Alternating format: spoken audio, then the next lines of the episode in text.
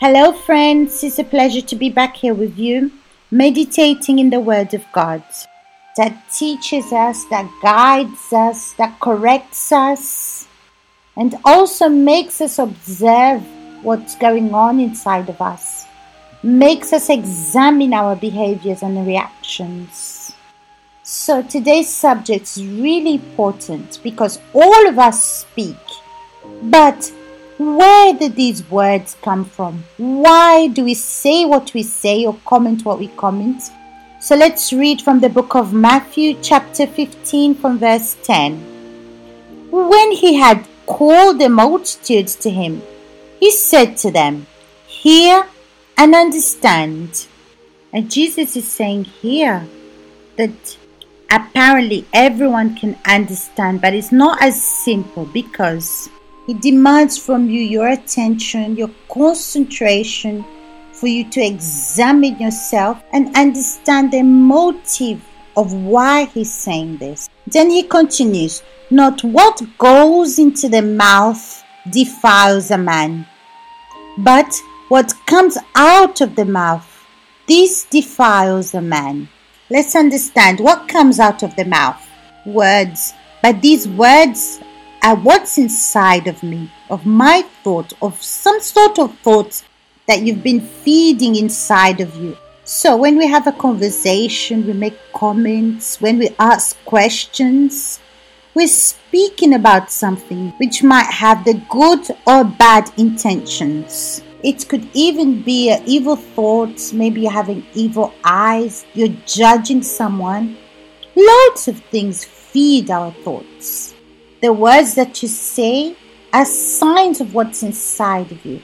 That's why Jesus says, not whatever goes into the mouth that defiles, but what comes out of the mouth. Because what comes out of your mouth is what comes down from deep down inside of you. He continues, Then his disciples came and said to him, Do you know that the Pharisees were offended when they heard this saying? The disciples noticed that the Pharisees were scandalized by what Jesus said. They were offended. They felt humiliated by the words of God.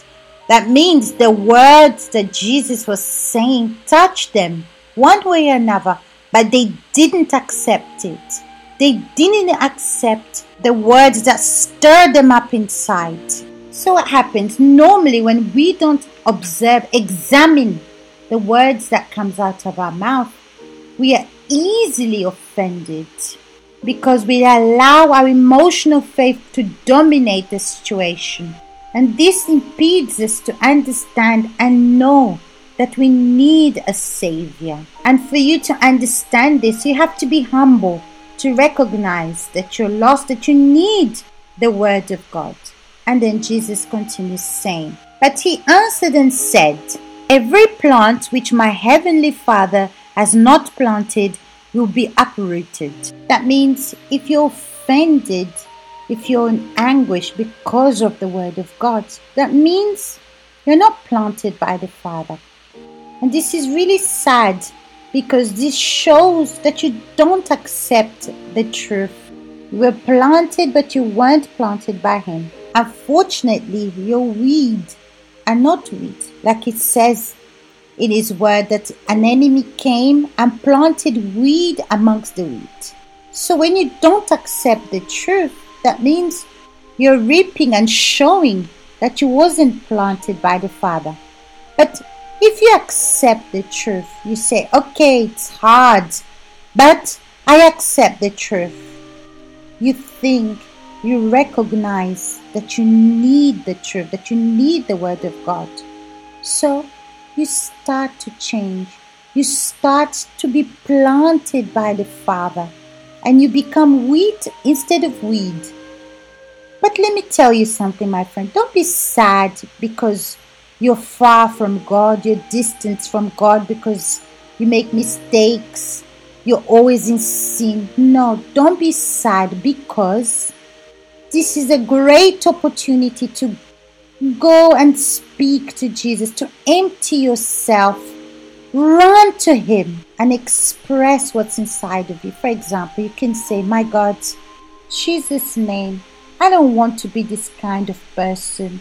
I don't want to be this kind of person that doesn't accept your words. If I've been weak until now, so I want to be weak. I've been resisting the truth. I've been diverting, ignoring, pretending that the truth is not there. But when you do this, my friend, you pour out your heart to God. This shows an attitude of repentance, an attitude of recognition. This, my friend, shows that you're being planted by the Father. The words that Jesus spoke to them was like a seed he wanted to plant inside of their hearts.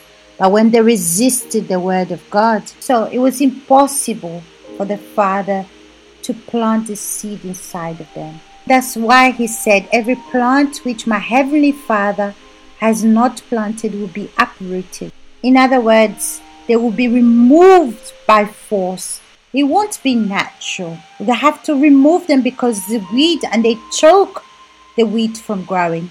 Then he continues saying, Let them alone. They are blind leaders of the blind. And if the blind leads the blind, both will fall into a ditch. See, my friend, how important to accept and put the Word of God into practice. Because if not, you're going to be leading other people to be blind like you're blind. And the end of this is the both of you will fall into a ditch. If you're a pastor, you're an assistant, you're a pastor's wife, you're doing the work of God and you have a position in the church, but you don't accept or put the word of God into a practice, you are like this blind that's leading the blind. So it's not only your life that's in danger, but you're bringing other people with you as well to fall into this ditch. So, my friends, if you accept and you're being stirred up by this word of God, it's because the Word of God is like a sword to separate what's correct and what's wrong. I remember example of someone that was in the church that was stirred up by the word of the pastor because everything that the pastor was saying was what she was going through in her life. And she was so surprised. She even asked, Did you tell Bishop or Pastor something? Does he know something about my life? and this stirred up inside of her.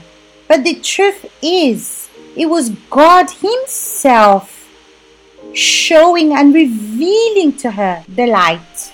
But when she accepted the voice of God, the word that was coming from the altar, she had great experiences with God and her life transformed completely.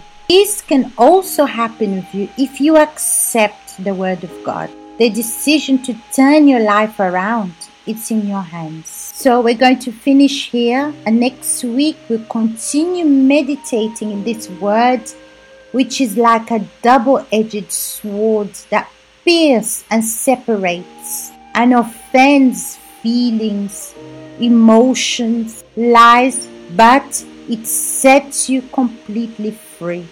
Okay? So I will see you back here next week. Goodbye.